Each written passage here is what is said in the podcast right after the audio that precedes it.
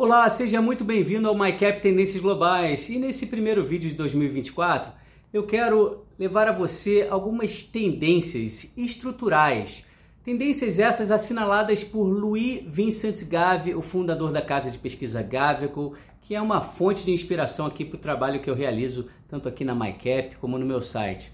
Então vamos lá, vou falar aqui sobre nove tendências e tentar explicar um pouco, explorar um pouco esses temas. A primeira tendência delineada pelo Louis Gave é a do populismo, ele fala do efeito Cantillon. Ele está falando sobre distribuição de renda que cada vez fica cada vez pior no mundo desenvolvido e isso acaba levando a um maior populismo. Há uma eleição nos Estados Unidos e quando você tem uma situação como essa, o que a gente observa é um abuso fiscal. Esse abuso fiscal aconteceu no Brasil, na eleição aqui no Brasil, a gente viu que o candidato incumbente gastou a beça, não conseguiu. E o mesmo está em curso nos Estados Unidos, onde Biden vem gastando, né, vinha gastando em 2023 e 2024 não será diferente. Uma segunda tendência estrutural delineada pelo Louis Gave tem a ver com uma falta de trabalhadores é, com pouca qualificação. Então a gente viu como um efeito pós-pandemia, a gente teve uma escassez de trabalhadores, o conhecido aqui como low skilled workers.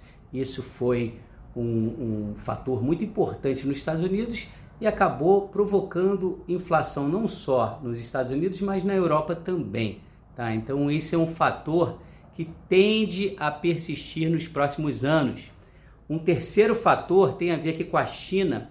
As exportações chinesas, elas não são mais de bugigangas. A China hoje exporta produtos de alta qualidade. Se tornou a maior exportadora de veículos do mundo, de baterias para carros elétricos, está exportando escavadeiras e diversos outros produtos de maior valor agregado. Então, isso é uma tendência é, muito importante no que diz respeito à reciclagem de dólares, né? os dólares que saem dos Estados Unidos e acabam né, é, sendo destinados não só ao Japão, mas também à China. Isso é muito importante, né? principalmente a China, mas antes a China ela era responsável por produtos de baixa qualidade, hoje isso é completamente diferente. Uma quarta tendência tem a ver com o processo de desdolarização, esse processo em que a própria China junto com outros países aí dos BRICS, eles acabam oferecendo é, financiamento para países emergentes. Então a gente tem um processo de desdolarização em curso. E nesse sentido, vale dizer que 20% do petróleo hoje negociado já é em moeda diferente do dólar. Então isso é uma tendência muito importante. Uma quinta tendência é que a China é, deixa de ser de estar focada em crescimento do PIB e passa a focar em segurança nacional. Essa é uma tendência muito importante. A sexta tendência, uma mudança na forma de guerra. Né? Eu já gravei aqui um vídeo falando sobre os efeitos dos drones. A gente vê os drones é, fazendo a diferença na guerra da Rússia com a Ucrânia e os drones também é, fazendo diferença hoje em ataques é, no Mar Vermelho e diversas outras guerras que estão em curso. Uma outra tendência, a gente pode falar que essa mais ligada ao mercado, é uma, uma inversão na correlação entre renda variável e renda fixa.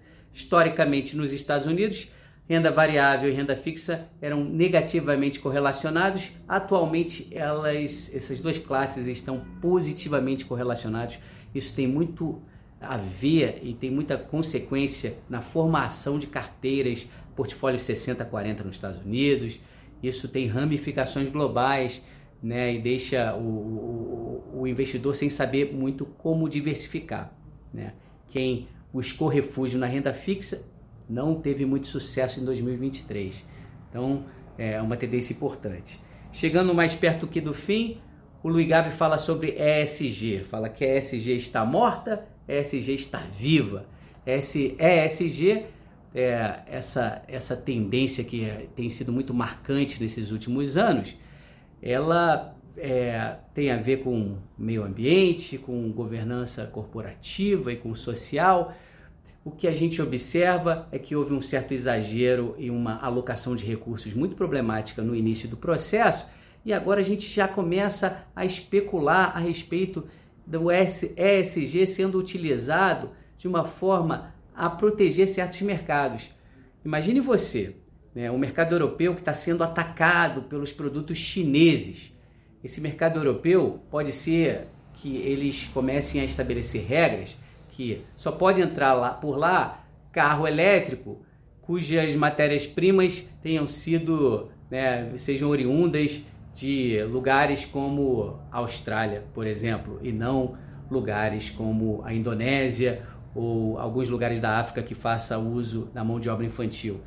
Esse tipo de uso seletivo e de critérios né, para é, é, associado a, a, ao consumo pode ser marcante e pode ser uma tendência. É um tema que é importante. E por último, o Louis Gave ele explora a questão da inteligência artificial e machine learning. Né? A inteligência artificial foi o principal tema de 2023, contribuiu muito para a valorização dos mercados, principalmente ações de empresas como a Nvidia, a Broadcom, a AMD e a Microsoft, que hoje é, enfrenta ali a, a Apple na luta pela empresa mais valorizada do mundo. O AI pode ser é, muito positivo para a economia, trazer ganhos de produtividade, mas pode trazer também um efeito negativo quanto à distribuição de renda e, como consequência, também trazer ao populismo já mencionado aqui no item 1, uma maior latinização dos Estados Unidos. Então, isso é muito importante. Há quem diga também que a inteligência artificial, AI, pode ser mais benéfico para empresas em mercados emergentes do que em mercados desenvolvidos.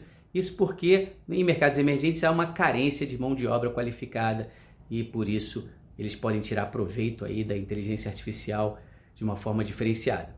Então é isso, esse é o primeiro vídeo do ano. Eu agradeço sua atenção e continue aqui assistindo esses vídeos aqui que eu produzo na MyCap Investimentos teremos diversos vídeos ao longo do ano. Muito obrigado pela atenção, um grande abraço.